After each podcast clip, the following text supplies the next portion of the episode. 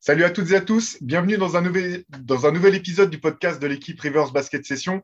Euh, avant qu'on commence et qu'on rentre dans, dans, le vif du sujet, deux informations importantes concernant le MOOC. Euh, alors malheureusement, notre imprimeur a eu un problème euh, de pénurie de papier, ce qui a retardé légèrement l'impression de ce numéro, mais vous inquiétez pas, ça va partir avec simplement deux, trois jours de retard, ce qui fait que le début des expéditions débutera en fin de semaine prochaine. Et la bonne nouvelle dans tout ça, c'est d'une part que les premières pages et les photos qu'on a vues sont sont vraiment très belles. Donc, ce numéro s'annonce magnifique. Et l'autre chose, c'est que si vous ne l'avez pas encore précommandé, on a aussi étendu un petit peu la, durée des, précommandes. Donc, vous pouvez aller sur Basket Session dès à présent et profiter des frais de port offerts pour toute la France métropolitaine pendant encore quelques jours. Donc, voilà, si vous n'avez pas encore jeté un coup d'œil sur, sur ce numéro, je vous encourage à aller jeter un œil sur Basket Session dès maintenant. Vous trouverez toutes les informations importantes. Ça, c'était pour le petit préambule.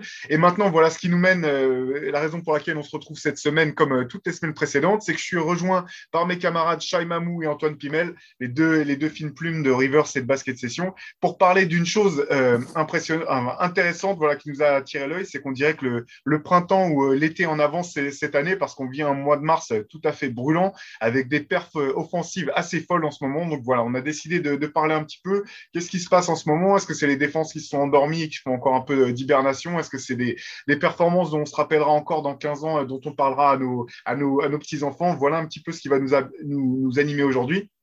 Mais tout d'abord, comment ça va les gars?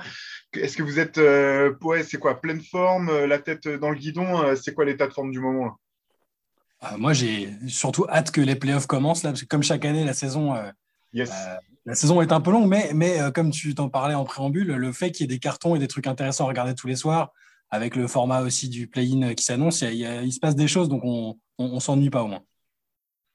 Ouais, pareil, moi ça va. Ça va, tranquillement. Tranquille. Je prends plaisir à voir les Lakers se casser la gueule. on aura l'occasion d'en parler tout à l'heure, je pense, dans, le podcast du jour. Effectivement, c'est un autre sujet, un autre sujet du moment, mais quand même, là, enfin, on est obligé de noter un petit peu les, les perfs. On est que le, 18, euh, le 18 du mois. Il y a déjà eu euh, combien? 1, 2, 3, 4, 5, 6, plus de 7 matchs, 7 matchs avec des, des performances à plus de, de 50. Combien tu disais, Antoine? 8. Il y en a eu 8, 8 pardon. Pardon, 8 matchs avec des, des, des scoreurs qui ont fini à plus de 50 points. Alors, euh, parmi eux, LeBron, LeBron James, Jason Tatum, Kyrie Irving, Rolly Brown, Kevin Durant, Carl Anthony Towns, Rocky Irving euh, et même la surprise du chef Sadik Bey. Parmi toutes ces performances, euh, lesquelles vous ont le plus, euh, laquelle vous a le plus marqué pour commencer? Après, on verra peut-être du côté des surprises, mais laquelle vous a le plus marqué jusqu'à présent?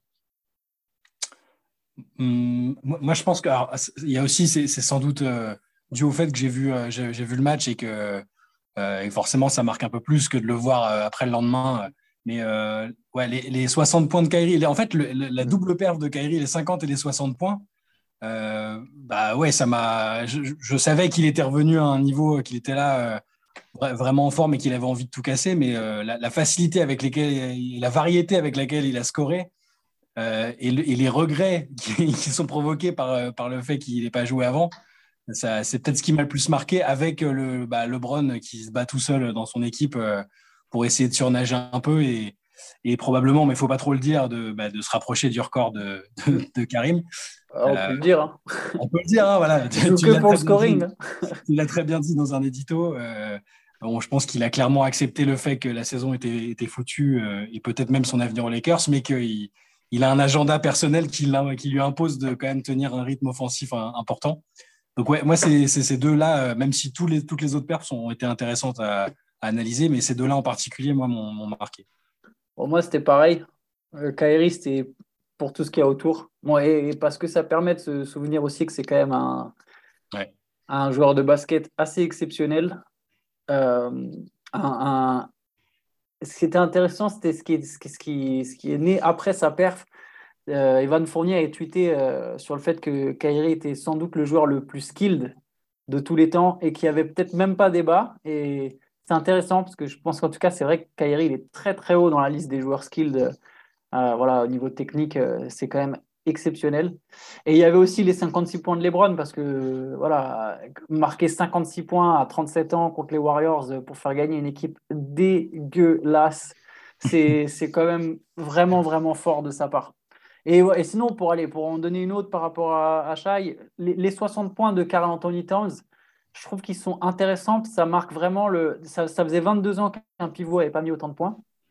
C'est très rare, il n'y a que 5 pivots dans l'histoire qui, ont mis des, qui, ont, qui ont atteint la barre des 60 points. Robinson, Chak, Kat, euh, Mikan et Chamberlain, et Chamberlain évidemment.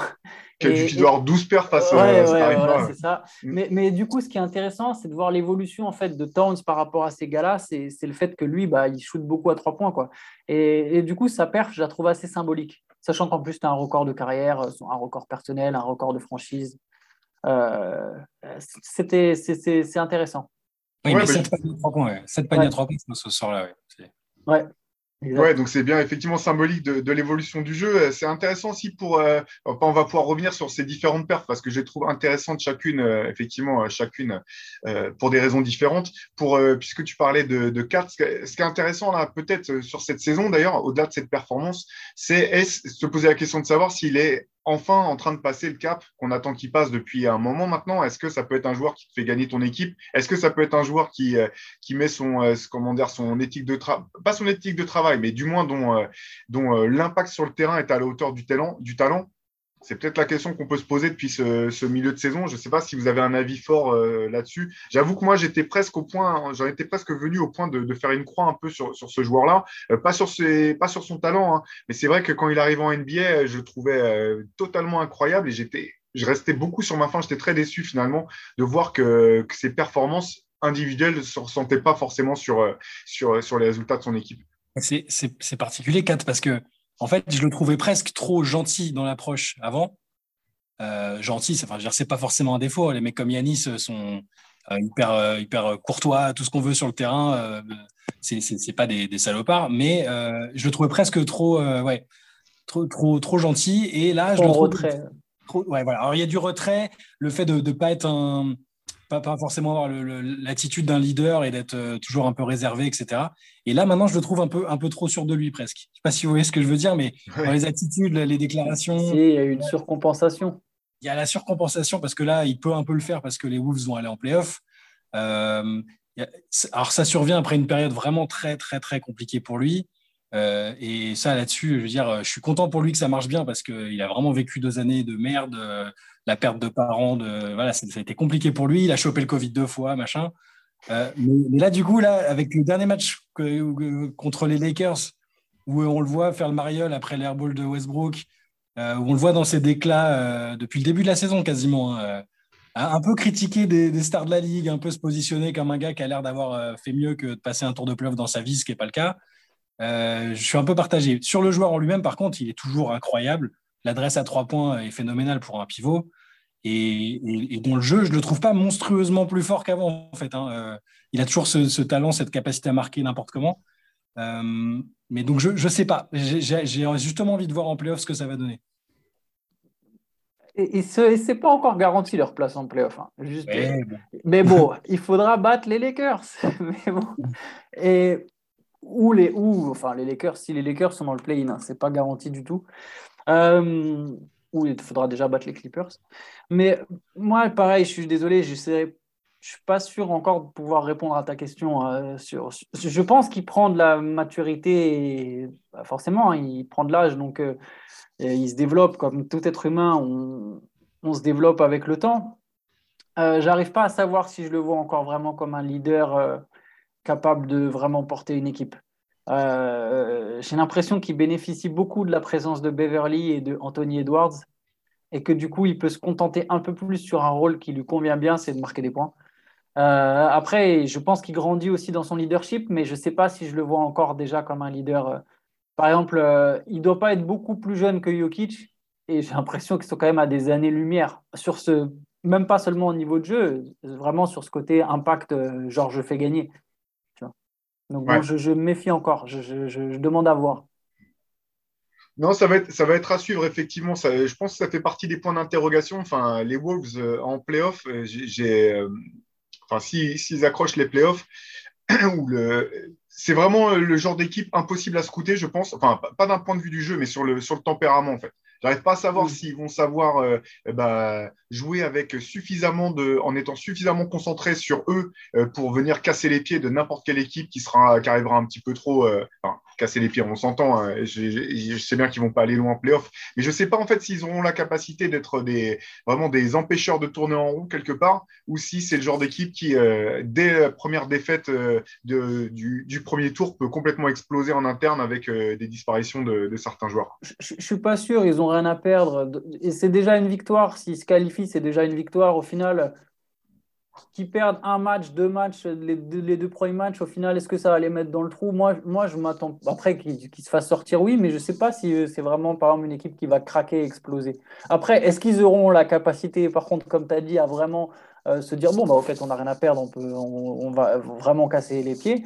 Ça, je ne sais pas non plus, mais je ne pense pas que ça va exploser quoi qu'il arrive. Je pense que s'ils se qualifient, c'est déjà une victoire dans tous les cas. Par contre, c'est plutôt qu'est-ce qu'ils vont en faire dans les années d'après qui.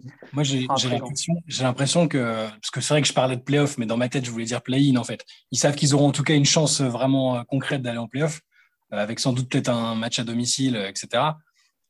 mais j'ai l'impression que c'est le genre d'équipe là qui sait un peu qui, qui elle est, qui elle devient, et 4 peut être le joueur qui va te mettre justement 50 points sur, un sur le match de barrage euh, ou euh, tourner à 40 points sur la série de. Là, je pense qu'il est capable de le faire maintenant mentalement. Il a, il a assez pris confiance en lui. Les gens autour ont confiance en lui. il suffit d'écouter Anthony Edwards, qui est pourtant euh, du genre spontané et pas, et pas caché. Enfin, il est voilà, il fait pas de langue de bois. Il, est très très respectueux et admiratif de 4 cette saison en tout cas. il y a D'Angelo Russell qui au final reste un joueur très très correct. Je ne je, je, pense pas qu'ils vont passer plus d'un tour s'ils en passent un, mais je, ça va justement, c'est un, moment intéressant pour voir euh, ce qu'ils ont un peu dans le ventre, et Kat euh, en particulier. Ils vont jouer les seuls sous les Warriors. Hein. Il va avoir DeAndre Ayton ou Draymond Green sur lui. voilà, ça va être, ça, va être quelque chose. Pour parler d'une autre perte, du coup, je, vous propose qu'on revienne un peu sur celle de, de Kyrie Irving. Moi, ce que, ce que ce que j'ai trouvé vraiment impressionnant finalement dans sa perte, c'est vraiment les points du début en fait. C'est 25 ou 30 premiers points parce que sur ce début de match, il ne cherche pas à faire un carton, en fait. Il continue à lâcher la balle, il joue son jeu normal, en fait. C'est simplement, il se met à, ne pas rater. Après, sur la deuxième mi-temps, c'est différent. Là, il, clairement, il va chercher les 60 points, il reste sur le terrain alors que le match est plié euh, et euh, il sort pile quand, il en met 60. Mais c'est vrai que sur le, sur le début de match, c'est quand même impressionnant de maîtrise, même si ça reste, désolé, euh, Shai, mais que Orlando en face qui s'est repris une deuxième pilule de genre moins d'une semaine plus tard euh, face, face, aux, face aux Pistons. Mais, euh, mais c'est vrai que sur la, le, débat que lançait un petit peu euh, Evan est pas inintéressant parce que sur la, la variété de, de mouvements offensifs que, que, que Kyrie a pu montrer, ne serait-ce que sur ce match-là, ben voilà, c'est vrai que ça reste un des joueurs les plus techniques, les, plus, les attaquants les plus variés en fait dans sa, dans sa façon de jouer, du moins oui, des scoreurs les plus variés plutôt que des attaquants. Donc, euh, c'est vrai que c'était impressionnant quand même de maîtriser cette, euh, en tout cas, euh, notamment la première partie de ces, 60 points. Mais c'est intéressant de, voir aussi ce qu'on englobe dans, les skills parce que il y a le maniement du ballon et là, Kyrie, c'est difficile de mettre quelqu'un au-dessus de lui parce qu'il a justement pu s'inspirer de gens qu'il a vus avant. Il a, Bien sûr. absorbé et il n'y a pas une seule chose qu'il ne sache pas faire sur, sur, ce plan-là. Euh, la variété de finition, la, façon dont il joue avec les angles et les effets pour finir près du cercle, c'est euh, incroyable. Euh, après, il faut voir dans le détail sur ce qu'on appelle skilled, mais oui, il, est clairement dedans. Et là, la manière dont il, a, marqué. Et encore une fois, je veux englober le match à 50 points trois jours avant, parce que je crois qu'en plus, il shoot à 15 sur 19, quelque chose comme ça. Il rate rien dans, ce match-là. c'est bluffant. Et c'est encore une fois, c'est d'autant plus dommage qu'il n'ait pas qu'il pas été vacciné au moment où il où ça aurait pu éviter aux Nets de devoir jouer un barrage parce que là, pour le coup, j'ai vraiment l'impression que ça va être compliqué aussi de l'éviter.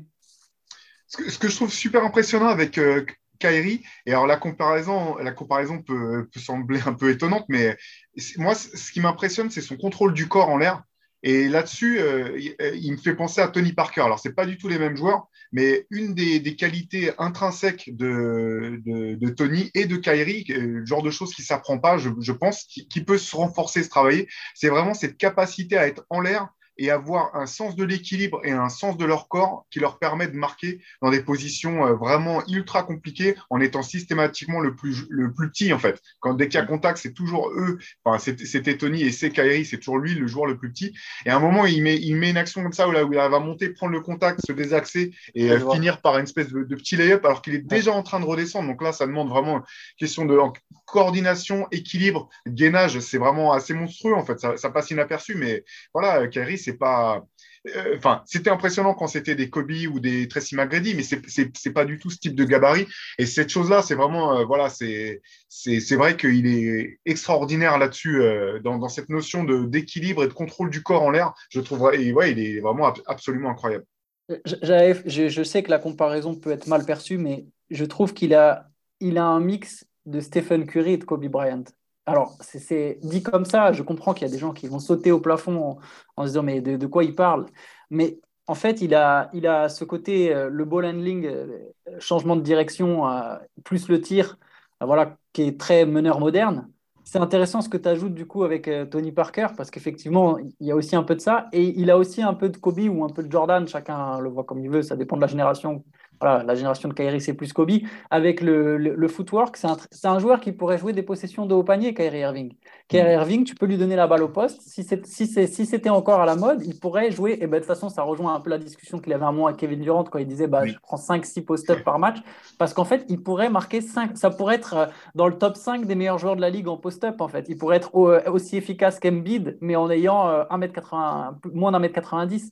Il, il a le footwork un peu comme Kobe. Il a, il a cette agilité que moi, je rapproche un peu à Jordan et Kobe. En tout cas, en l'air, tu vois, il y, a, quelque chose quand, quand il est lancé. Ça Sauf que bon, il finit pas par des, par des dunks, mais par des lay-ups. Mm. Il a toute la palette euh, technique offensive euh, qui est vraiment extrêmement développée. On sent que c'est déjà quelqu'un qui a un don. Je pense que c'est aussi simple que ça. Kyrie, il a un don. Et je pense que c'est aussi quelqu'un qui a beaucoup, beaucoup travaillé sur son jeu. Ou alors, il avait vraiment un énorme don, mais, mais, mais il, y a, il y a quelque chose. Techniquement, c'est un monstre. Non, c'est les deux, c'est forcément les deux. il a forcément bossé, oui. Ouais, c'est clair. Et puis, euh, c'est, euh, tu peux pas de toute façon atteindre un tel niveau d'excellence, euh, même si, encore une fois, un no offense, Shai, hein, désolé pour les Floridiens, mais si c'est que Orlando en face, tu peux pas mettre 60 points uniquement sur des, qualités athlétiques, enfin athlétiques ou des qualités intrinsèques. Je veux dire, il faut, il faut du travail. Et ah, c'est vrai que là-dessus, alors, c'est sûr que c'est un mec privé, donc euh, des vidéos de workout de Kyrie Irving, on n'en trouve pas 50 comme euh, c'est le cas d'autres joueurs. Euh, il est clairement. non, c'est vrai, il, travaille plus dans l'ombre certainement, mais c'est forcément un bosseur incroyable. Et pour, oui, c'est sûr. Pour finir, tes comparaisons sont intéressantes et je vais en mettre une dose sur, sur Tony Parker en fait. Parce que finalement, enfin, je dis ça parce que Tony Parker, je pense pas que c'était le joueur qui avait le plus d'atouts euh, naturels. Par contre, il a vraiment tiré le maximum de, de, ses atouts. Et une chose qui était impressionnante, notamment dans ses jeunes années, c'est sa capacité à aller vite, même, même en, comment dire, il y a des joueurs qui vont vite en ligne droite. Parker, ce qui était incroyable sur sa prise de pick and roll notamment, c'était sa capacité à continuer d'accélérer au moment où il contournait l'écran et, finalement de pas ralentir entre le début de sa course quasiment et la finition. Et Kyrie, il a un petit peu la même chose dans ses changements de direction en étant ultra près du sol et à continuer d'avoir cette espèce de vitesse continue qui fait que c'est quasiment impossible de le suivre sur, sur le dribble parce qu'il est dans ses changements de direction, euh, fin d'intention, etc., les petites hésitations sans vraiment ralentir. Et euh, pour, pour, la finition même, euh, ce dont je parlais tout à l'heure, cette capacité à vraiment avoir un contrôle de soi jusqu'à la finition qui fait qu'il il peut marquer dans des positions vraiment incroyables, notamment combien de fois on le voit partir ligne de fond, alors qu'encore une fois, c'est quand même un petit gabarit, et arriver à trouver la manière de se déhancher ou se, se décaler pour pouvoir finir par un, par un, par un lay-up, c'est euh, ouais, il est, il, est, il est incroyable là-dessus. Il est incroyable là-dessus, ça c'est clair. Par contre, c'est vrai que pour mettre, alors c'est pas pour mettre un bémol, hein, parce que les 60 points, encore une fois, il faut les mettre, mais euh, sur ce match-là, les Nets avaient marqué 86 points en première mi-temps. C'est vrai que c'est là, tu n'es pas loin de la, la, faute. Enfin, là, j'attends que l'arbitre rentre et siffle faute flagrante euh, à toute la défense d'Orlando, parce que c'est quand, même, c'est quand même assez catastrophique. quoi. Après, il met 50 aussi contre le, les Hornets. Après, euh, c'est pas bon, c'est pas c'est pas non plus une énorme défense, hein, mais c'est pareil, c'est pas c'est pas une très grande défense en NBA, mais ce match-là aussi, il était ultra impressionnant. Il, il, ratait rien, il était facile. Puis voilà, tu as toujours cette impression qu'il force pas et qu'il il, est pas fatigué après. Quoi. Il oh, faut, faut, dire qu'il a du temps de repos. Il peut se reposer entre les matchs aussi. Hein. C'est le joueur à mi-temps, c'est vrai. Mais, mais, par contre, ça, ça me fait penser. Euh, alors un peu rien à voir, mais enfin, les Nets, il va y avoir un premier tour absolument monstrueux en fait, parce que bon alors ils, peuvent encore accrocher la sixième place, mais c'est très tendu. Ils ont trois victoires de retard sur les Raptors et les Cavaliers qui sont égalités en 6 et 7e. Les Nets peuvent doubler les deux, mais bon, ça me semble peut-être un peu compliqué. Donc s'ils jouent le play-in, ils sont bien partis pour jouer Miami ou Milwaukee au premier tour. Quoi. Ça serait vraiment une série. Euh, il y aurait forcément un favori au titre qui sort dès le premier tour. Je viens de, je viens de pas fait gaffe. Mais... Les playoff à ça va être. Euh, non, mais partout, c'est ce que je disais en, tout à l'heure. C'est incroyable. C'est rare que. Je sais pas, chaque année ou presque, on a l'impression que c'est un peu. Et même quand ça se finit pas comme ça, parce que l'année dernière, c'était une année surprenante au final.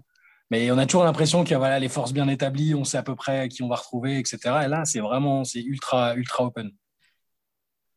Ouais, ouais ça, va, ça, ça, les, ça, ça va être. Euh, les, les huit équipes de, de l'Est sont, même Par contre, j'annonce que s'il joue Miami, il y a peu de chances qu'il claque un match à 60 points ou qu'il y ait 86 points de marqué des nets à la mi-temps. Euh, Kyle euh, Jimmy Butler, euh, Baba bah, Debayo. PJ Tucker. Je pense que sans, basculer dans le, dans le numéro Bad Boy qui est derrière moi sur euh, les fautes flagrantes et les coups de coude dans les dents, hein, je pense qu'il y, y, a un moment où le spectacle va s'arrêter un peu. passera au second plan. Voilà, ça sera. Sur le total, en tout cas. Pour peut-être pas sur les actions, mais sur le total de points à la fin du match, je pense qu'il y a peu de chance. Quoi. Mais on, on, parle de, on parle de Kyrie et de, ses, et de son 60 et 50 points, de ses 60 et 50 points, mais dans l'équipe, il y a aussi KD qui a mis 53 euh, points contre les Knicks euh, entre les deux, enfin quasiment autour de cette même perf. Donc les Nets sont quand même deux joueurs théoriquement capables de faire des matchs comme ça euh, sans donner l'impression de tout donner. C'est ce qui est flippant et ce qui, ce qui était flippant quand il y avait Arden aussi en fait. Hein. Et ils n'ont toujours pas leur équipe au, complet. Quoi. Et ils ne l'auront pas. Je pense qu'ils ne l'auront pas? Je pense que Ben Simmons ne va pas jouer. De la saison, tu penses? Ouais, je pense. Ah, c'est mal parti. Il, bah, a, il, a, un problème au, dos. Euh. Bah, il y a là, on a fait un article cette semaine euh, où, on relayait ce qui se disait un peu. Euh, il y a deux, deux médecins assez réputés qui ont travaillé dans les, dans les entourages NBA, dans les staffs, qui disaient qu'avec le type de blessure qu'il avait, ça, ça, leur semblait compliqué quand même, même qu'ils reviennent pour les playoffs et que c'était même pas euh, recommandé. Quoi. Mais en fait, même s'il est prêt, même s'il était prêt, s'il n'y avait pas eu vraiment une vraie période avant d'acclimatation, je pense qu'ils ne l'enverront pas au charbon comme ça. T'imagines, il n'a pas joué depuis les playoffs où il a été pointé du doigt. Là, il va être super attendu, super suivi. Il revient de blessure, tu n'es pas à 100%, tu es tout de suite sur un match-up avec Miami ou Milwaukee. Moi, je pense que la sécurité, c'est ils vont même pas le faire jouer pour qu'il ne soit pas exposé à, fait, à ça. Euh, euh, tu vois, qu'il ne soit pas exposé à, tout ce qui pourrait se passer si ça se passe mal.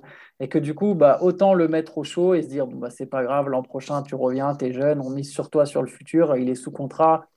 Moi, je pense qu'il ne va pas jouer. Je pense qu'il ne va pas jouer de la saison. Parce que de toute façon, ils savent que même avec Kyrie, Kevin Durant, Seth Curry, la Marcus Aldridge, euh, si ça se passe bien, ils peuvent aussi aller au titre même, même sans Ben Simmons, tu vois. Donc, je, je pense honnêtement qu'ils ne vont pas le faire jouer. Mais, euh, mais pour, enfin, la, difficulté là-dedans, c'est quand même que euh, les, fenêtres de tir de tout le monde, en fait, sont toutes réduites. Parce qu'avant, on se disait, bon, mais ces mecs-là ont tel âge, ils sont forts, euh, ils ont 2-3 ans. Mais là, maintenant, avec, on, voit bien que entre les blessures, les, les pandémies, les trucs, tu peux plus tabler sur le, le, lendemain. Quoi. C'est vrai, mais, on, mais on, voit aussi, par contre, Mathéo, on voit aussi quand même que les superstars peuvent durer de plus en plus longtemps, notamment celles qui savent shooter. Et Kevin Durant, je pense qu'il y a encore de belles années prime devant lui. Bah c'est la question que j'allais soulever parce que bah, il commence à prendre de l'âge et on sait aussi que les grands qui ont des, des blessures sur les membres inférieurs, enfin à répétition, euh, ça ne s'arrange pas en prenant de l'âge. Donc euh, c'est quand même euh, quand même cette saison enfin, si effectivement Ben Simmons devait ne pas jouer du tout de la saison, ça serait vraiment une année perdue pour rien de la part des Nets, assez dramatique. Et quand on se rappelle de tout ce qu'ils ont dû lâcher pour faire venir euh, James Harden il y a moins d'un an, enfin il y a quoi, un an et demi, il y a quand même de quoi avoir des, pas mal de regrets. Quoi. Et, là, tu te souviendras que j'avais dit qu'il fallait pas faire le transfert en février s'il joue pas et que, ça, et que de toute façon, le même transfert, il pouvait le faire en juin avec le même, avec cette Curry Ben Simmons. on, en reparlera si Ben Simmons joue ou pas. Mais à mon avis, s'il ne joue pas, effectivement, ils auront perdu l'année. Et dans ce cas, tu peux te demander. Bon, après, si Arden était resté, l'ambiance aurait peut-être été dégueulasse. Hein. Ça, ça, peut aussi aller dans ce sens-là. C'est impossible de ça, parce que si, Arden était resté, si Kyrie s'était fait vacciner, s'ils avaient commencé la saison en gagnant 22 matchs de suite, tu vois ce que je veux dire Cette équipe, elle est. Non, mais franchement, c'est.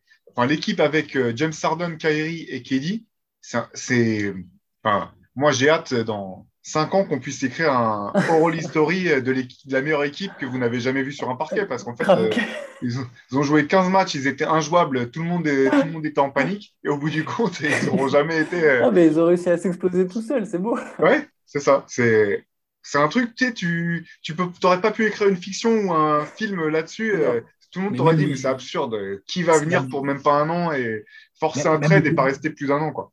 Même le début, les, les, les petites bribes de, de d'infos qu'on a eues sur cette période-là, euh, avec le, le Kairi, Kairi qui, qui, utilise ses, ses encens dans le vestiaire et qui allume son truc, et Arden qui apparemment le regarde euh, dans l'article de, de Wardbeck, qui, qui, le regarde comme s'il avait une troisième tête. Enfin, juste d'imaginer le truc, c'est génial. quoi. Non, mais c'est des inventions de journalistes, ça faut pas. Ouais, ce que tu fais, Shai. Ouais. Attends, Libron et Kevin Durant savent mieux que toi euh, ce qui peut marcher ou pas dans une équipe en termes de cohésion de groupe. Donc, s'il te plaît. je, vous propose de, voilà, de, profiter de l'occasion pour parler de Libron. Parce que, impressionnant. Enfin, impressionnant. On trouve, de toute façon, si on prend l'étendue de sa carrière, on ne trouve pas les mots. Le gars, il, est à un niveau de folie depuis qu'il est arrivé dans la ligue. Euh, presque 20 ans plus tard, il continue à performer euh, et à repousser des limites qu'on ne pensait pas possibles jusqu'à présent. Alors, bien sûr, euh, les les avancées technologiques, scientifiques, euh, le style de jeu actuel euh, favorise sans doute le fait que, que des joueurs puissent euh, avancer dans, dans, les années et maintenir des performances de, haut niveau. Il n'empêche qu'avec son corps, jamais on n'aurait imaginé qu'il jouerait aussi longtemps et qu'il soit performant aussi longtemps. Ses perfs à 50 points sont super impressionnantes, intéressantes et en même temps, forcément avec un maître de la narration euh, euh, mm-hmm. comme, euh, comme Libron. Je veux dire, après, c'est scénariste hein, qu'il faut qu'il fasse. Je pense que Netflix ou Hollywood lui proposeront des contrats sans problème. Mais il fait déjà. Hein. ouais, en tant que producteur, mais là, il faut qu'il passe, qu'il signe de, de, sa main les, les scénarios parce que c'est dur, en fait, c'est dur les deux sont incompatibles, mais en tant que fan de, sport, eh ben, c'est incroyable. Et en même temps, c'est dur de ne pas avoir en arrière-pensée, de se poser la question de savoir s'il n'y a pas aussi une, volonté de, bah, de faire bifurquer un petit peu l'arc narratif de la saison qui devait être sur Libron va gagner un autre titre avec les Lakers, sur euh, ah bah Libron est encore trop fort, euh, mais euh, l'équipe qu'il a autour de lui ne lui permet pas d'avoir les résultats qu'il devrait avoir. Mais il s'est toujours arrangé pour Enfin, dire, après, peut-être qu'à sa place, j'aurais fait la même chose hein, pour essayer de ressortir propre de chaque euh, situation. Euh, à part de Decision, où, euh, il, a pris cher dans la tronche pendant quelques mois jusqu'à ce qu'il finisse par gagner, il arrive toujours à, ouais, à retourner un peu l'histoire dans, dans, son sens. et ça n'enlève, comme tu dis, ça n'enlève strictement rien au fait que ce qu'il arrive à faire avec autant de kilomètres au compteur, c'est flippant. Mais il faut aussi bien regarder les performances dans leur ensemble et voir que euh, ce qu'il donne euh, du côté offensif, il l'abandonne totalement de l'autre côté. Et il y a des ah situations que je pensais pas voir, euh, je pensais pas voir chez un joueur comme ça où où il abandonne complètement le repli, mais pas une fois, huit fois, et, où et, où il n'a pas exactement le, comportement qu'on attend en termes de bon dignité, c'est un peu, c'est peut-être un peu dur, mais même si l'équipe elle est à la ramasse, je, le trouve, je trouve qu'il n'arrive pas à assumer et à être en soutien des joueurs qui sont autour de lui en fait. Il va, il, est pas, il a pas non plus fait, des déclarations euh, horribles sur euh, sur tel ou tel joueur, mais il y a toujours ce côté, euh, écoutez, je suis impuissant, je fais ce que je peux. Mais, mais c'est vu que c'est passif-agressif et subliminal à la fois, vous voyez ce que je veux dire? Tout à fait. Il pourrait, il pourrait mettre entre guillemets les autres sont nuls. Ouais, je fais tout ce que je peux, comme ça. Je fais tout ce que tu sais. Il pourrait faire le shrug de Jordan, mais en montrant ses coéquipiers. Quoi. Ouais, tu sais, il montre Westbrook là. Voilà mais, sans, mais sans dire euh, ouvertement euh, euh, mon équipe n'est pas au niveau. Mais là, il, il, enfin, il, œuvre de façon à ce qu'on se dise quand il va demander son trade à la fin de la saison, ce qui est possible. Hein, bah, quand il dit bah oui, bah écoutez, regardez, il est encore tellement fort et l'équipe est tellement merdique qu'il est bien obligé de faire ça. Et, il, va, il va rester, il va garder l'image à peu près immaculée qui est, la sienne depuis toujours.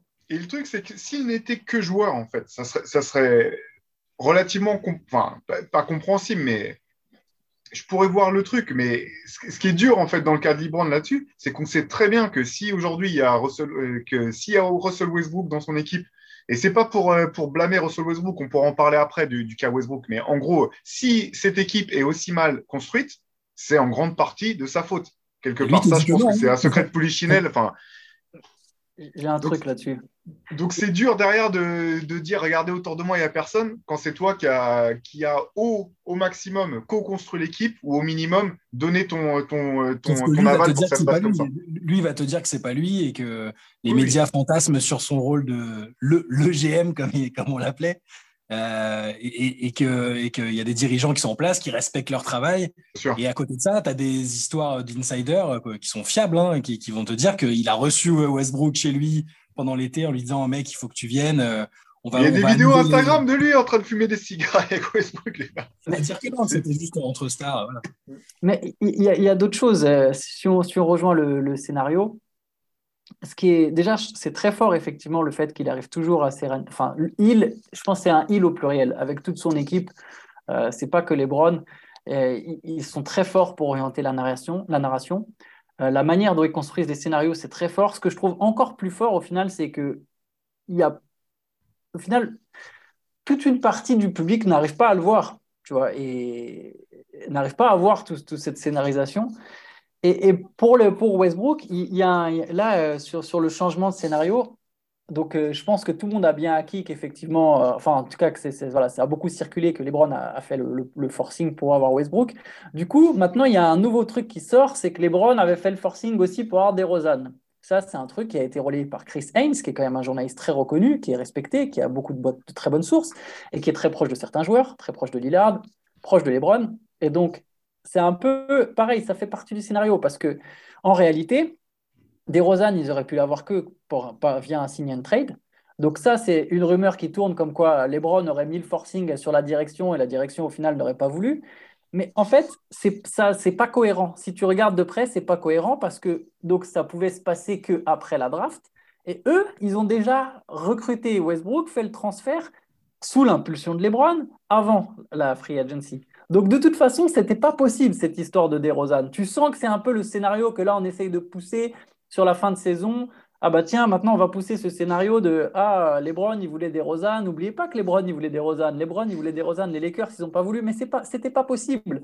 C'était pas possible en, voulant Westbrook parce que LeBron et Davis ont fait le forcing et même DeRozan s'ils l'avaient fait venir, alors ils auraient eu effectivement une meilleure équipe. Mais il faut savoir qu'ils n'auraient pas non plus eu de marge pour recruter parce que Anthony Davis et LeBron James et Allen Horton Tucker, trois clients Club Sport, ils prennent une place considérable dans la masse salariale des Lakers, en fait. Donc, il, y a, tous les scénarios, c'est. C'est ce qui rend, c'est ce qui fait à la fois le charme de sa carrière et ce qui aussi le rend parfois désagréable au possible. Quoi. Ouais, ben, là, là, où il a raison, en fait, c'est que là où il a raison, c'est qu'on oublie les contextes et que dans 15 ans, on regardera ses stats, on dira incroyable et encore mis 56 points alors qu'il avait qu'il qu'il alors qu'il était déjà autant avancé dans, sa carrière. Donc, euh, d'un point de vue historique et personnel, il a, il a raison. Ce qui, est, ce qui est un peu dommage, effectivement, c'est euh, c'est que bah, c'est dommage finalement de un joueur comme lui. sa, carrière n'est pas terminée. Hein.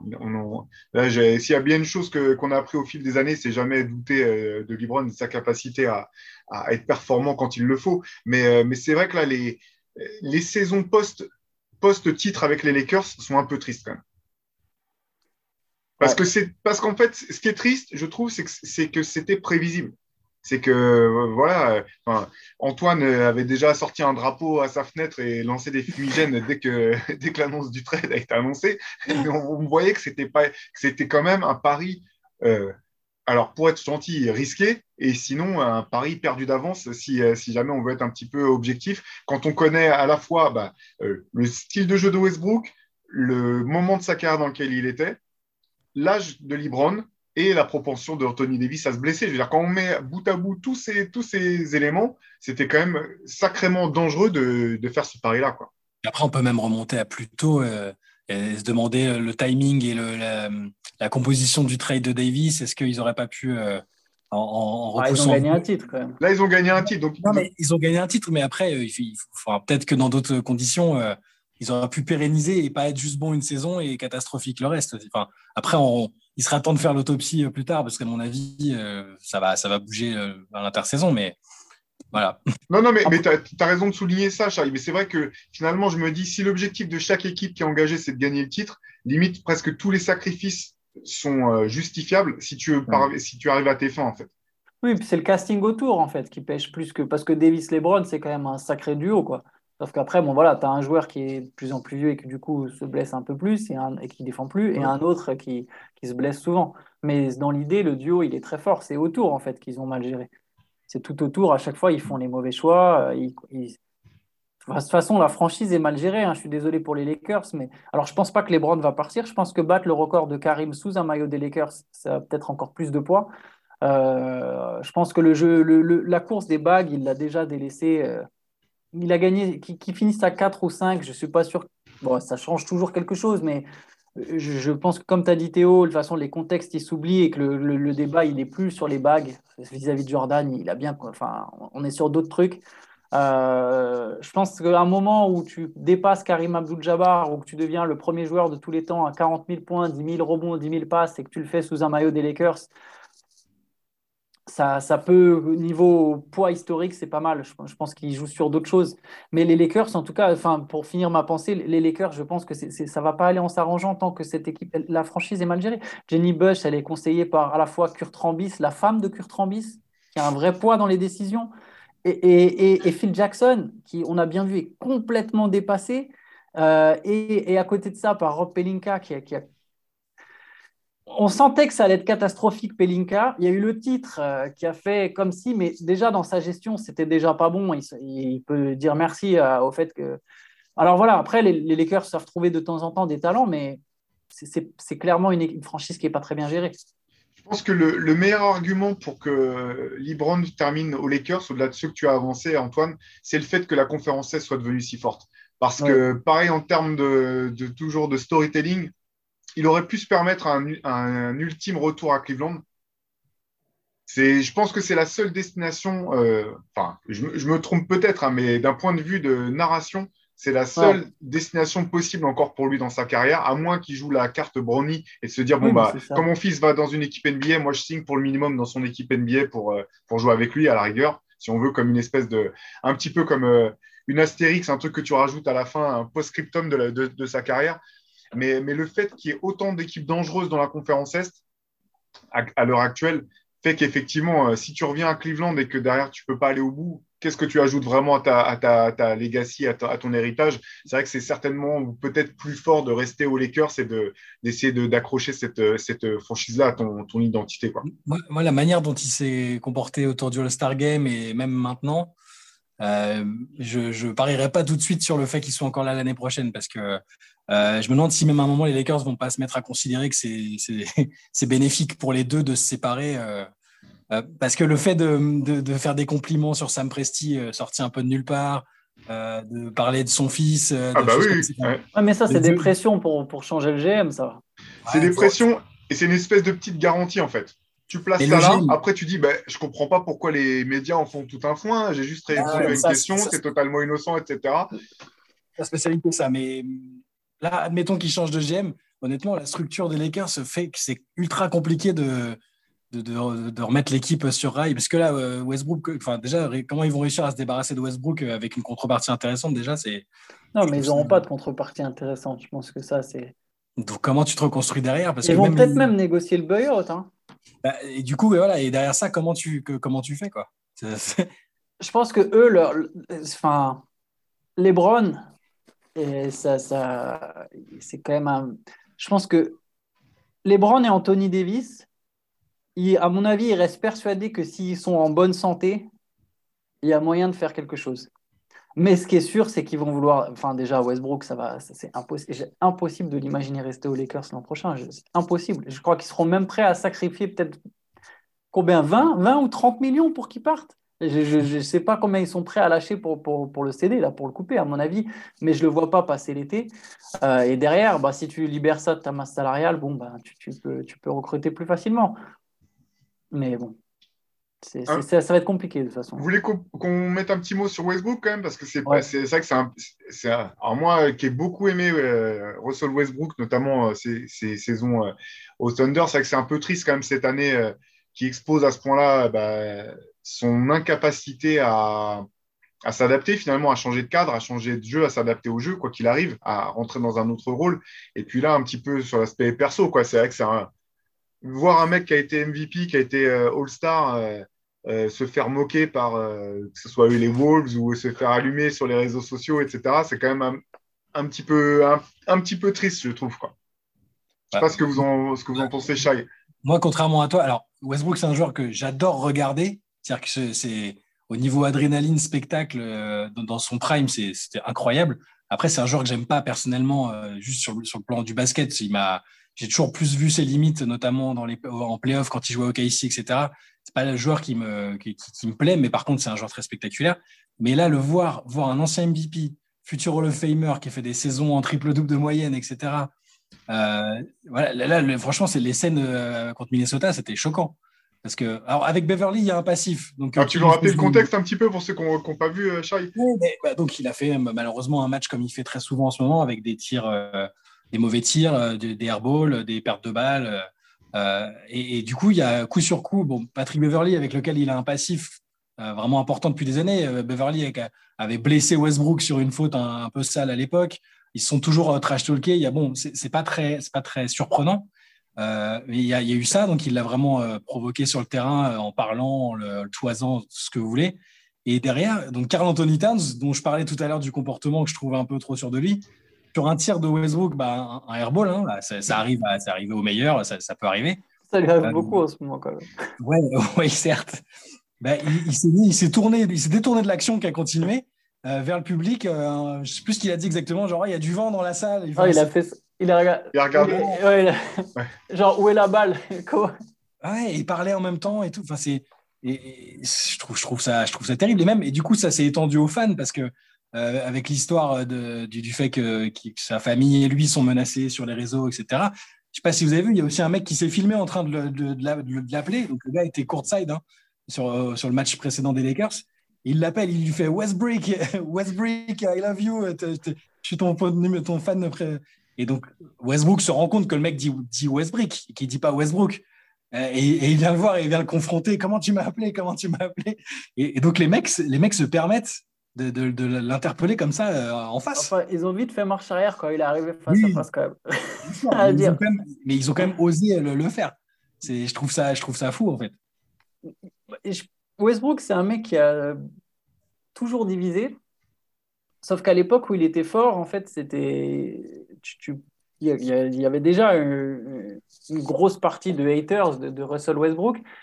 Et j'ai l'impression que ces gars-là quelque part, prennent leur revanche et ils savourent parce que du coup, là, il, est au fond du trou. Et il y a, y a, si tu veux, l'acharnement qu'il y avait déjà avant, mais là, il, est encore plus fort et, ça, et le ressenti est différent parce que Westbrook est effectivement en galère. Euh, je, suis partagé, moi. Il y, a, des trucs, le, fait de se, de se vexer pour le Westbrook, alors pas, pas les gars qui l'appellent Westbrook et qui derrière euh, font Ah non, non, Russell Westbrook, mais, mais juste le fait qu'apparemment ce, surnom, il n'apprécie pas ce surnom, etc. Je vais faire mon Stephen Smith, mais frère, t'es es le pire shooter de la ligue, quoi, pour, reprendre exactement les mots qu'a dit Stephen Smith. Donc ça, le Westbrook, je, le comprends. Par contre, je trouve effectivement, j'ai rarement vu une superstar ou ex-superstar être autant pris à partie, même par des joueurs, par des, enfin pas par tous les joueurs bien sûr, mais on sent qu'il y a une espèce de, voilà, que ce soit les médias, les fans, euh, certains joueurs. Après, Kat, il s'en est pas pris qu'à Westbrook sur ce match-là. Hein. Il a aussi, je dirais pas l'insulte qu'il a dit à LeBron James, mais il a aussi bien secoué LeBron. Euh, je pense qu'il risque de la regretter un jour celle-là. Ouais, Parce que LeBron, il a une mémoire d'éléphant. Ouais, je peux te dire, exactement. et ouais, et Lebron, pour le coup, est influent. J'ai l'impression que Kat est en mission contre les mecs qui ont été sceptiques euh, du Covid ou qui ont montré le, du moindre scepticisme vis-à-vis du Covid. Il y a une espèce de revanche. Il, a, il en a rien à foutre de montrer qu'il y a certains gars qu'il n'aime pas. Mais, tous les médias euh, auxquels Westbrook a mis la misère pendant 10-15 ans, ils, prennent leur revanche parce que, pour être euh, honnête, c'est un, des pires clients possibles sur les interviews d'après-match il faisait des réponses euh, volontairement en, deux mots. Euh, dès que ça lui plaisait pas, c'était son, droit le plus strict. Hein, encore une fois, je dirais, il a le droit de pas euh, apprécier l'exercice. Il y a des médias qui font n'importe quoi, qui posent des questions qu'on, voilà. Mais du coup, c'est effectivement ce que tu disais, que ce soit au niveau médiatique ou au niveau des fans, il y a des types qui jubilent parce que parce qu'il est vraiment au fond du trou. Après, est-ce que c'est il faudra analyser aussi après, est-ce que quelle, quelle, part de responsabilité a le coach, à LeBron, à la, manière dont les, dont les joueurs jouent, à laquelle il a lui-même, parce qu'il n'a toujours pas fait, son jeu n'a pas changé en fait. Hein, il ne s'est pas mis à jouer différemment. Euh, ouais, mais je pense que ça va trop loin quand même. honnêtement, euh, je, trouve que ça va un peu loin, notamment le traitement médiatique sur, hmm. sur Westbrook. Je pense que ça va un peu loin. Je pense qu'à un moment, c'est juste, OK, on a compris, il est, il est nul cette saison. Bon, bah, on est, tu vois, on souligne en fait le moindre, la moindre perte de balle ou le moindre airball va, bah, après parce que c'est les Lakers, parce qu'il joue dans l'équipe de LeBron et parce que c'est un ancien MVP, donc ça, ça, joue, c'est un ancien MVP et le moindre airball va être scruté, décrypté, va tourner sur les réseaux sociaux.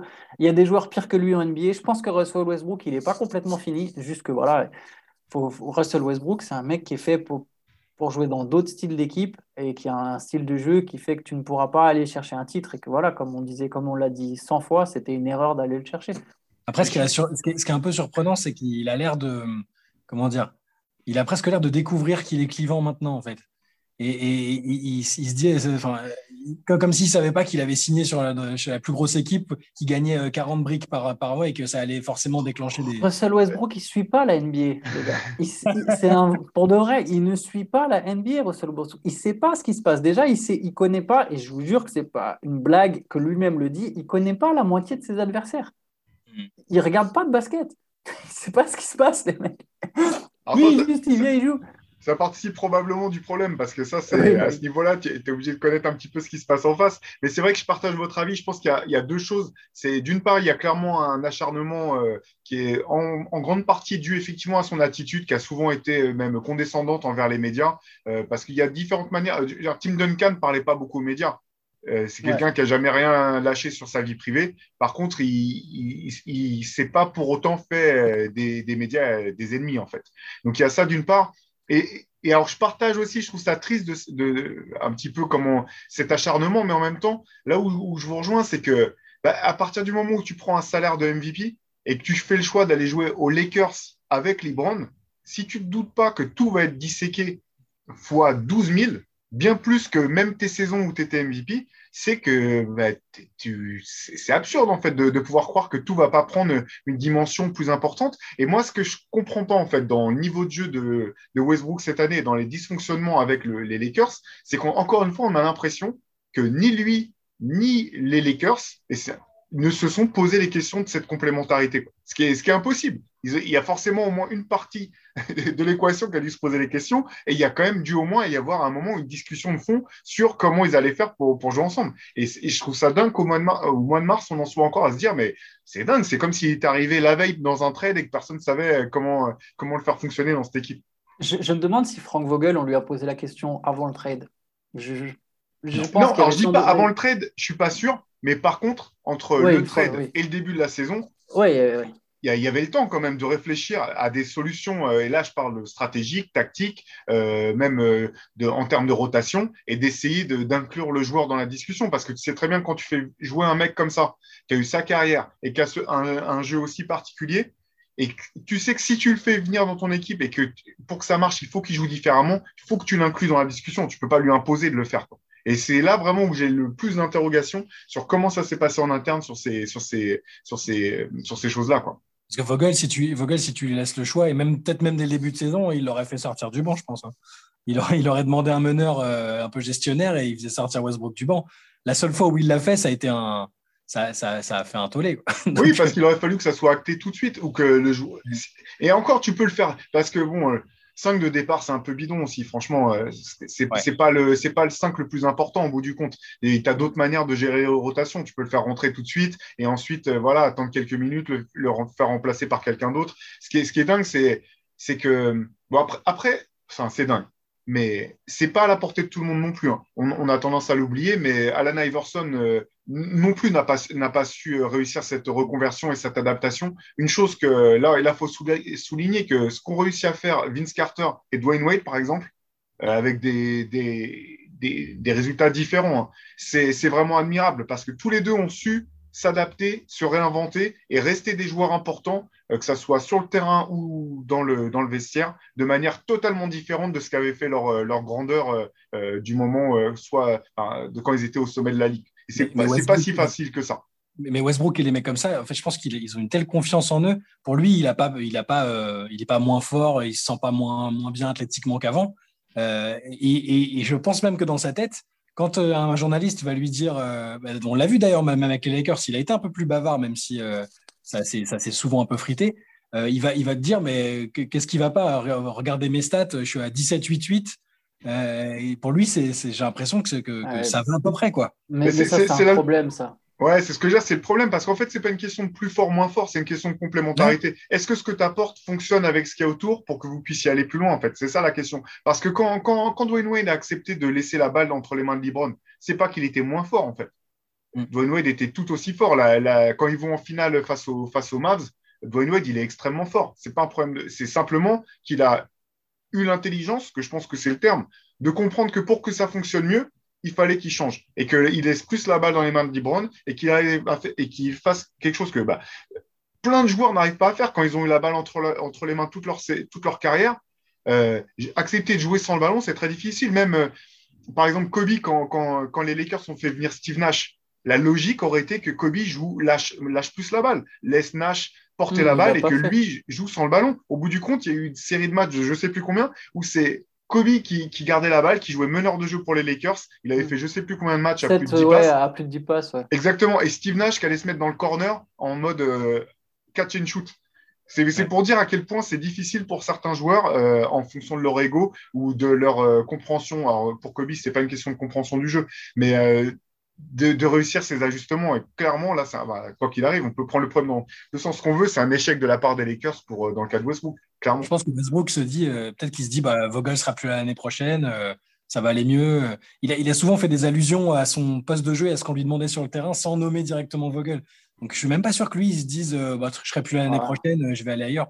Ah, à mon avis, il a envie de se barrer. Hein. Ah, moi, je, franchement, je sais pas. Je pense que oui, il y avait, il y a... mais ça, ça peut même être un appel du pied pour d'autres franchises.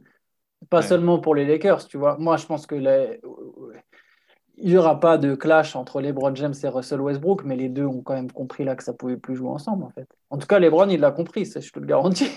à mon avis, LeBron, il l'a compris. Et, Westbrook, je pense que quelque part, il, a, il veut rebondir ailleurs. C'est la première fois qu'il est dans un grand marché médiatique pour la presse. Que il n'a jamais aimé la presse, mais il a toujours été dans des tout petits marchés, euh, que ce soit Oklahoma City, euh, bah, qui était évidemment suivi nationalement parce que c'était une bonne équipe, mais c'est un tout petit marché médiatique. Houston, c'est pas un gros marché médiatique, même si c'est une grande ville. Euh, Washington. Et Washington, qui n'est qui, qui est pas, qui est même pas la première franchise de la ville. Donc, donc de toute façon, c'est des petits marchés médiatiques où tu es quand même moins exposé, où tu, où tu connais les... Alors, ils ne s'entendaient pas nécessairement avec les reporters, mais tu les connais. Il n'y en, en, a pas non plus 50 différents. Là, à mm. Los Angeles, je, je pense qu'ils se rendent compte que voilà, euh, je pense qu'il était content au moment du transfert parce qu'il rentre à la maison, il va jouer avec les LeBron James, c'est l'équipe qu'il a suivi quand il était jeune. Là, honnêtement, alors je ne suis pas dans sa tête, mais à, mon avis, ils ont atteint le point de non-retour. Lui et sa famille, ils veulent un autre scénario, ils veulent un. Et je ne pense pas que le scénario suffise de juste changer l'entraîneur. Soit c'est LeBron, comme tu disais, LeBron bah, qui se barre, mais ça, moi, perso, je ne crois pas. Euh, je pense que lui, ils vont trouver un moyen de l'envoyer ailleurs. Que ce soit soit contre John Wall ou au final, ce sera échangé là ça réglera peut-être pas le problème, mais soit ils vont trouver carrément un moyen de le couper et, il ira euh, jouer euh, dans l'équipe qui est prête à lui relancer, à lui donner sa chance. Quoi. Ouais. Ouais, c'est bon, un peu triste quand même. J'espère malgré tout qu'il aura l'occasion de rebondir un petit peu. C'est vrai qu'une fin de carrière à OKC, ça aurait quand même été beau pour l'histoire. Mais c'est vrai que s'il n'est pas capable de s'adapter, est-ce que tu as vraiment besoin de faire venir euh, Westbrook quand tu as besoin qu'il encadre les joueurs? Sachant quand même que dans le vestiaire, même de l'époque OKC, un mec comme Oladipo, par exemple, qui a explosé après avoir quitté OKC, n'a pas arrêté de souligner à quel point euh, Westbrook lui avait apporté et à quel point c'était un des coéquipiers qui l'avait le plus aidé à progresser. Ça, faut le souligner aussi. Euh, Mais même dans les staffs, dans les staffs des franchises, il était adoré. Je pense que c'est un mec sympa. Il y a juste, il y avait, il y a une, il y a une, euh, il, avait un a priori vis-à-vis de la presse qui mm. s'est sans doute renforcé parce qu'il y a eu d'autres comportements. Il faut savoir que les journalistes étaient aussi prêts à taper sur lui, euh, notamment vis-à-vis de Kevin Durant. Je pense qu'il y a eu une vraie défiance vis-à-vis de la presse, mais je, pense que c'est un mec. Je ne sais pas si c'est un mec sympa en fait, mais il est apprécié partout où il est passé. Il a été adulé à Oklahoma City par, par, tout, le, du, du, mec qui repasse les, les maillots jusqu'au jusqu'au gars qui te passe les balles à l'entraînement. Donc, euh, il, il, il, a, je pense que son caractère, c'est c'est une partie du problème, mais c'est n'est pas, genre, pas genre le connard que personne va vouloir faire venir dans son équipe, tu vois. Euh, c'est pas John Wall ou carrément tu as un adversaire qui dit même tes coéquipiers ils t'aiment pas, tu vois. Donc, euh, c'est, Mais voilà, il lui faut un autre cadre. C'est son contrat le problème, quoi. Parce qu'il a beau être sympa, je sais pas si les mecs ils vont vouloir. Euh, ah, qui va vouloir lui donner autant d'argent? Enfin, Je ne sais vraiment pas si ça sera via un trade. Je, je sens venir l'espèce d'énorme buyout où les Lakers se disent bon, bah, ça sera un record alors. Parce que quoi, garde, garde tes 30 millions. Ouais, j'avoue. En plus, c'est un genre. Après, ça les pénaliserait que sur un an, du coup, mais est-ce qu'ils sont prêts à le faire? Je ne sais pas. C'est. Ça, ça, va être compliqué. Je, je, pense que pour, les, pour tout le monde, de toute façon, c'est mieux qu'ils ne restent pas. Euh, de toute façon, le problème, c'est que les Lakers, je vois, si vraiment ils veulent, ils veulent, euh, ils veulent se séparer de lui, je vois pas d'autre moyen que de passer par un buyout parce que personne ne voudra rien donner en échange et même les Lakers de, vont devoir donner des choses en plus de Westbrook pour faire passer la pilule s'il fallait, euh, s'il fallait pouvoir mettre un, un ah bah À part si c'était contre John Wall. Après, voilà, là, il a une option pour cet été. Si vraiment il veut partir, lui, il peut se retrouver libre. Oui, mais, regarde, pourquoi... il, renoncera à 47 millions. pourquoi les Rockets euh, accepteraient euh, John Wall est plus jeune que Russell Westbrook si tu dois faire jouer John Wall dans ce cas-là Ouais, ouais, non, il faudrait qu'il laisse autre chose. Oui, oui, faudrait. Oui, tu as raison. tu vois, ça les régale. Euh, faudrait, garder, garder, John Wall pour les. Pour oui, non, il faudrait donner autre chose en échange. Ça, mm. c'est sûr. Mais. Et, et, même au Thunder, je ne suis pas sûr que le Thunder est. Enfin, ils ont quand même deux. Leurs deux joueurs les plus prometteurs jouent sur ce poste. Oui, bien sûr, c'est ce que je disais. Euh, sauf s'il venait en rôle, en rôle de mentor, tu vois, c'est ça la question encore où on en revient à ce problème de, de s'adapter. Est-ce qu'il serait capable de s'adapter à ça? J'ai l'impression que quand à l'heure vous disiez ouais, sortir du banc dès le début de la saison, je pense qu'il aurait typiquement eu la même réaction que Carmelo Anthony à l'époque où on avait le débat, où Carmelo disait mais attends, mais ça va pas. Et qu'au final, aujourd'hui, Carmelo Anthony, il a compris, au bout d'un moment, il a compris par la manière forte en étant écarté pendant un an que ah non, ok, je suis un joueur du banc. Et je pense que Russell Westbrook, est-ce que là, c'était suffisamment fort pour qu'il se dise ah oui, c'est vrai, en fait, moi, je suis plus ça? Mais ce qui était magnifique, c'était pas la réponse, c'était sa surprise qu'on lui pose la question. Ouais, qu'on lui pose la question. Ça, c'était le plus beau parce que tu savais que ça allait être la première question qu'elle allait être posée en conférence de presse ou pas loin. Et, de lire son étonnement dans ses yeux, c'était assez beau. Quoi. Ouais. Ouais, bah, après, c'est, comme tu disais, hein, c'est normal, c'est, dur. Tu as, été au top toute ta vie depuis que tu as 15 ans. Mais ça n'a pas été sa trajectoire à hein, Westbrook. Westbrook, ça n'a pas été sa trajectoire, justement. Hein, c'est, un mec qui n'était pas titulaire à la fac et qui a finalement fini titulaire parce qu'il y a eu une blessure devant lui. Mais oui, oui. Alors lui, c'est pas depuis ses 15 ans, on n'est pas sur du LeBron, mais il est quand même quatrième choix de la draft. Tu oui, non, non. quand même... Ah, depuis ça fait longtemps, on est d'accord. Ouais, ça fait un moment. Tu peux oublier. Euh, Bien sûr. pas forcément programmé pour ça. Et, je les blâme même pas. Un mec comme lui, je, je, blâme même pas. De la même manière que je blâme pas LeBron quand il scénarise euh, sa carrière, quoi. Je veux dire, c'est. c'est clair. Euh, c'est normal, quoi. Il y a aussi une autre possibilité pour Westbrook, c'est si une franchise fait une connerie et, décide qu'elle veut être celle qui veut le relancer, type euh, ce qu'ont pu faire par le passé les Kings ou les Knicks. Ou... Il y a toujours cette possibilité-là aussi de dire à nous, chez nous, euh, on, peut avoir une star qu'on que, qu'on relance et il ne faut pas, écarter ça non plus. Ah ouais, non, c'est clairement. Ouais, tu as, tout à fait raison. C'est marrant s'il y avait buyout. Je me demande est-ce que le hit, ils tenteraient pas leur chance en fait? Ah ouais. Alors, je sais pas, hein, parce que niveau caractère, faudrait voir, mais ils ont cette magie. Ouais, défense. Mais, mais tu vois, défensivement, a priori, il a les atouts, en fait. Mais, mais oui. Mais le problème, c'est que même quand il est, quand il quand il est, son, quand il est au, somme, au summum de son art, quelque part, c'est un joueur qui faisait des interceptions, mais qui, qui prenait des risques insensés défensivement. Et là, euh, vu quand même euh, la, structure de la défense de Miami, mais enfin, je fais un peu le, je fais, je fais le mec casse-pied parce que l'idée elle est marrante, quoi. L'idée elle est marrante et son attitude de le voir et le tempérament. non, moi ça me gênerait même pas. S'il a accepté de sortir du banc, franchement, euh, ça, ça, ça, me gênerait pas. Mais je suis pas sûr que j'arrive pas à savoir dans quelle ah. mesure. Putain, c'est marrant parce que c'est pas si fou ce que tu dis parce qu'il y a quand même de ce, qui sortait de ses habitudes d'entraînement, etc., du temps où il était au Kessie, tout un tas de choses où tu dis, bah ouais, c'est le, ça pourrait rentrer dans la hit culture euh, de truc fameux là de, de, truc de Pat Riley, Eric Spolstra, etc. Euh, se, donner beaucoup aux entraînements, ça serait marrant quoi. Non, mais ils ont déjà Oladipo comme emploi social. Faut, ils vont pas, ils vont pas, pas abuser quoi. Mais non, mais tu as raison, Chai, en tout cas. Hein, il y, a des franchises qui. Même les Hornets, enfin, non, il y a la. Mais, Il y, a, forcément 3 Les Knicks d'avant l'auraient fait clairement. Les Knicks. Euh... Ah Leon Rose, c'est pas son ancien agent à Westbrook Je ne sais pas si les Knicks ne se dirigent pas vers une nouvelle reconstruction. Hein. C'est les, les, plans sur 3 ans qui durent 6 mois à New York. Ouais. on va faire un plan sur 5 ans et dans 6 mois, on revoit. Et aussi, mois après, le GM est parti. Euh, la star euh, fait, des, fait des doigts à ses propres coéquipiers euh, pendant les matchs et tout on n'est pas loin d'être là-dessus. Avant qu'on referme ce, podcast, il y a quand même une perf euh, dont on n'a pas parlé. Je, vous propose de, revenir dessus. Deux perfs, en fait. Une de. Jason Tatum, on, en avait déjà parlé un petit peu avec les Celtics la semaine dernière, mais c'est plutôt sur la perf d'hier de Sadiq Bey face à Orlando.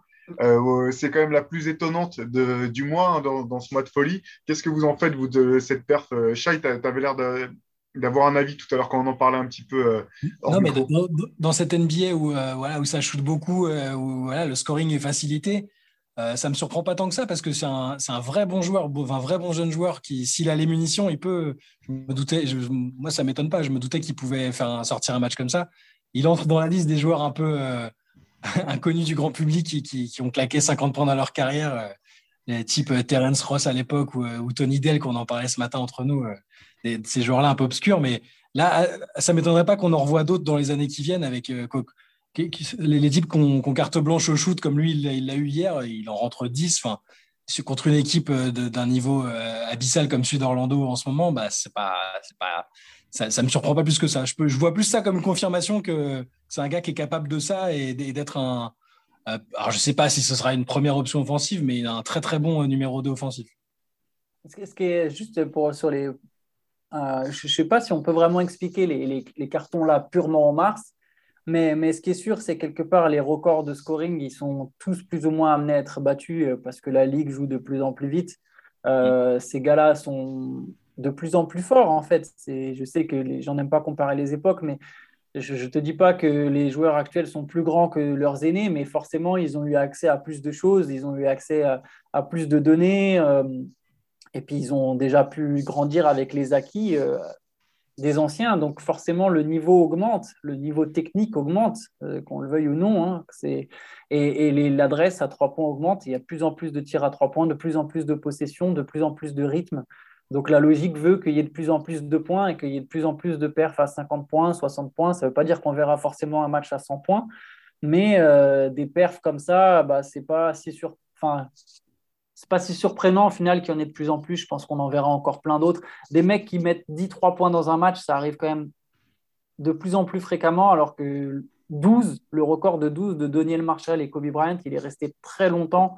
Et euh, je pense que là, euh, on, et on se disait déjà, waouh, 12. Là, maintenant, des 10-3 points, il y en a plein qui en, qui en calent. En, parlant, en parlant de record à 3 points, c'est l'occasion de faire euh, donner un peu de force à Evan Fournier, qui a eu quand même une saison très très dur individuellement et collectivement à New York. Euh, là, il est à 17 paniers à 3 points du record de tous les temps pour un joueur d'Enix sur une saison. Et ce qui est fou, qu'est-ce qui est encore plus fou, c'est que c'était John Starks qui le détenait euh, en 95.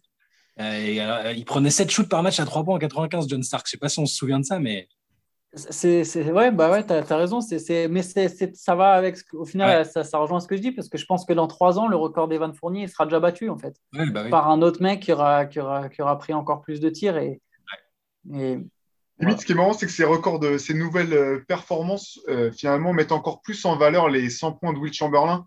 Quand, on, quand, on, imagine le rythme auquel se jouait le jeu, pour un, pour un joueur intérieur incapable de foutre un, des lancers francs, ou du moins catastrophique au lancer franc à une époque où la ligne à trois points n'existait pas. C'était quand même. Euh, on se rend De toute façon, je vous invite à aller sur Basketball Référence, regardez les stats de Will Chamberlain, ça n'a aucun sens. aucun sens. On a l'impression que c'est même pas le même sport. C'est comme si on avait euh, téléporté un alien euh, en plein milieu d'une saison NBA, ça n'a absolument aucun sens. Mais vous, vous vous souvenez que John Starks, il prenait 7 shoots à 3 points par match en 95 Malheureusement, j'ai été traumatisé par tous ceux qui l'ont raté dans le quatrième carton en 94. Euh. Mais ça m'a fait parce que justement, les records dont on parle avec Antoine et qui parlait de la tendance, euh, bah, euh, les records, ils ont 10 ans max ou 5 ans et sont tendance ils ont tendance à être battus presque tous les ans. Mais un record de 95 sur juste une saison de. Non, c'est fou. Ouais. J'ai vu, vu, ça, ça m'a. Ça montre aussi que les Knicks ont eu un paquet de joueurs pourris depuis 2014. Donc ils étaient un petit peu en retard sur le, sur, pour comprendre la révolution du jeu et adapter leur, leur, leur roster en fonction. Parce que Evan, c'est même pas un spécialiste euh, du tir à trois points. Je veux dire, ça fait partie de son arsenal, mais c'est pas non plus. Euh, mais, mais c'est ce que je disais ce matin. En fait, Melo, c'est une honte qu'il n'ait pas ce record, en fait. Ça montre que, que, tu vois, ça montre encore une fois le décalage. C'est exactement ce que tu viens de dire, le retard, tu vois. De la même manière qu'il n'avait pas vu venir qu'il était, qu'il avait décliné, si à la place de prendre les 30 tirs à mi-distance qu'il prenait Onyx, il avait pris la moitié à 3 points, déjà il aurait calé des matchs à plus de 70 et il aurait tous ses records Onyx, c'est sûr, tu vois. Mais non, c'était le mec, quand Stephen Curry a lancé la révolution, Melo il jouait encore ses isolations, ses isolations à 5 mètres. Et les Knicks sortaient au premier tour. Bon, bah, un podcast qui termine sur le fait qu'on gaze les Knicks, alors que ça n'avait absolument rien à voir avec la thématique du jour. Je pense que c'est le moment de dire qu'on va rendre magnifique. Euh, voilà, bah, c'est tout pour nous cette semaine. Encore une fois, euh, si vous n'avez pas précommandé encore le, prochain numéro de Rivers spécial 2003, vraiment, on vous parle de toute cette révolution que qui, a, qui, qui, comment dire, qui a pris place en 2003. Allez sur Basket Session, vous trouverez tous les liens. Et puis nous, euh, bah, on vous donne rendez-vous la semaine prochaine pour un nouvel épisode du podcast. D'ici là, portez-vous bien.